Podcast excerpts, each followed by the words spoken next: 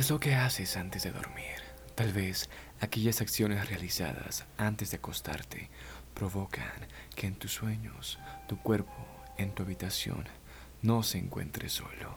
Mi nombre es Muset Arias. Hoy hablaremos sobre las cosas que no deberías hacer antes de dormir. Y discúlpame, pero a partir de este momento estaré perturbando tu mente. Comencemos. Nosotros, los seres humanos, tenemos por recomendado dormir entre 6 a 8 horas diarias, momento donde el cuerpo descansa del ajetreado día, recupera fuerzas. Para de esta manera volver a comenzar el día con energía. Pero en esas horas donde te quedas inmóvil, tu corazón es el único que se encuentra activo, tu mente sucumbida en el descanso, tus sentidos apagados, es donde más te encuentras indefenso, tiempo en donde no sabes qué sucede a tu alrededor, no sabes quién o qué cosa está allí contigo, mirando o tocándote mientras duermes. Un largo periodo de tiempo donde todo lo que sucede es un misterio.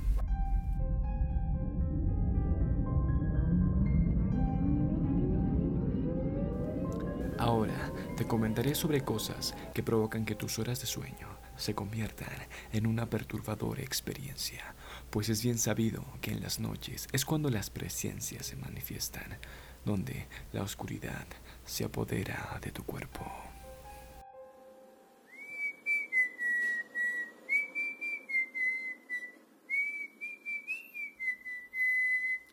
¿Has escuchado ese sonido antes o puedes emitirlo? Silbar es una acción del ser humano que casi todos pueden hacer, pero tienes que saber dónde y cuándo hacerlo, ya sean por modales u otro motivo. Pero algo que deberías saber es que no se recomienda silbar pasada las 12 am dentro de tu casa. Según esta creencia, a esta hora, seres de otro mundo y de la oscuridad escuchan el sonido y logran acercarse a aquella persona que emite el silbido.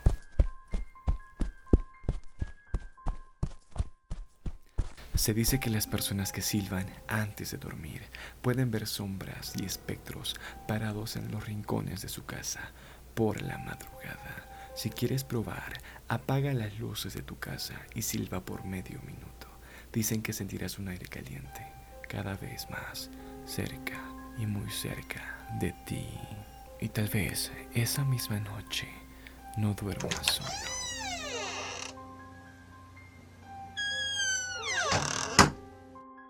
¿Quién no ha dormido sin antes beber un poco de agua? ¿O te has despertado para tomar un poco de líquido? Existe una creencia urbana, la cual alerta a que las personas que duermen sin antes haber saciado su sed provocan que su alma se desprenda de su cuerpo, algo conocido como viaje astral, con el objetivo de buscar agua, el cual es sinónimo de vida, y si en ese viaje tardas demasiado, puede atraer alguna entidad maligna, como ya lo mencionamos en el anterior podcast, demonios, incubos sucubos, ya que cuando estamos en esta etapa del sueño o del viaje astral, somos más vulnerables a este tipo de fenómenos y entes que quieren poseer tanto tu alma como tu cuerpo. Tal vez esta sea una explicación al por qué nos despertamos en la madrugada en busca de alguna bebida. Sería una señal de alerta que nuestro cuerpo manda para poder despertar y estar lejos de estos seres. ¿Cuál es tu pose favorita para dormir? La posición previa al sueño es importante, pues determina si descansarás bien o mal. Una mala postura puede traer al día siguiente un dolor o incomodidad en el cuerpo, pero ¿sabías que esto es muy importante para no sufrir las peores pesadillas que una persona podría tener? Dormir boca arriba, según creencias, simula el descanso de un difunto, permitiendo a las entidades que no puedes ver lo tomen como una invitación a tu cuarto, ya que estás imitando a la muerte. Es por esto que las personas que duermen en esta posición sufren constantemente pesadillas, despiertan llorando, gritando o sufren parálisis del sueño.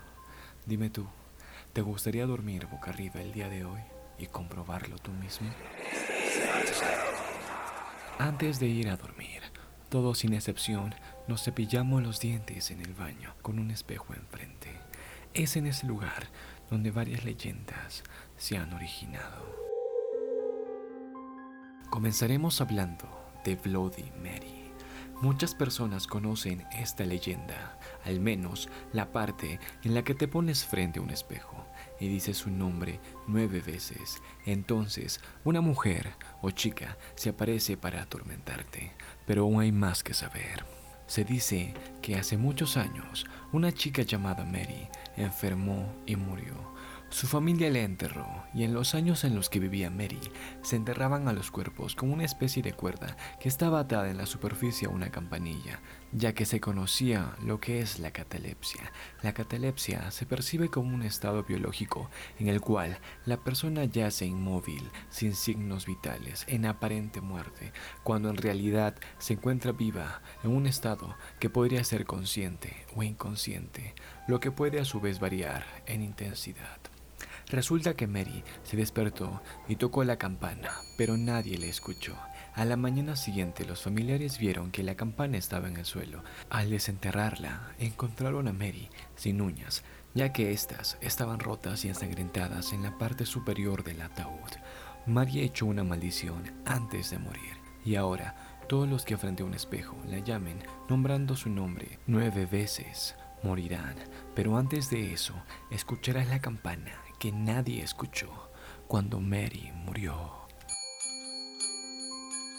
Ahora hablaremos sobre Baby Blue, una entidad que solo aparece con el siguiente rito en el baño. Con la luz apagada, en completa oscuridad, debes escribir con el dedo Baby Blue Posterior a eso, debes juntar tus brazos como si fueras a cargar un bebé. Luego espera. Tras el pasar de los minutos, tendrás la sensación de tener un bebé en tus brazos. Sentirás cómo sus brazos se mueven y también sus manos frías estarán rozando tu piel hasta tocar tu rostro. Aunque no puedas ver qué es lo que está sosteniendo, vas a sentir cómo intenta trepar por tu pecho, hombros y cuello, como quisiera tenerte cara a cara y antes de que sea demasiado tarde, vas a tener que soltar al bebé, abrir la puerta del baño y encender todas las luces que puedas, de modo que el espectro desaparezca.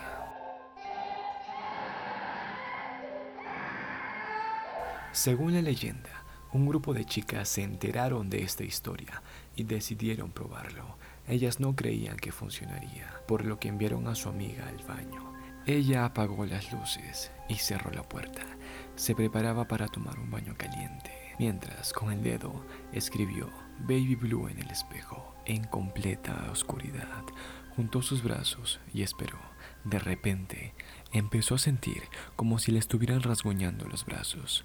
Con miedo, quería salir corriendo y dejar todo, pero tenía miedo de lo que le podría suceder, así que se quedó con el bebé.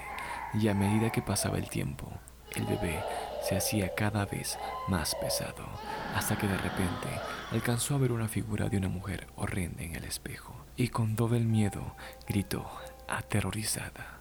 Cuando las amigas escucharon los gritos, intentaron abrir la puerta, pero no podían, estaba cerrada. Así que las amigas se las ingeniaron para pedir ayuda, y cuando rompieron la puerta, se encontraron con el horror mismo. Su amiga estaba muerta en el suelo del baño, sus ojos estaban rasgados y sus brazos arrancados como si alguien le hubiera atacado con las uñas. Y dime tú, ¿qué opinas? ¿Te atreverías a experimentar todo lo que te acabo de contar? Y tal vez esta noche duermas acompañado de alguien o algo. Recuerda seguirme en Instagram como arroba y gracias por escuchar este segundo episodio y espero que duermas bien.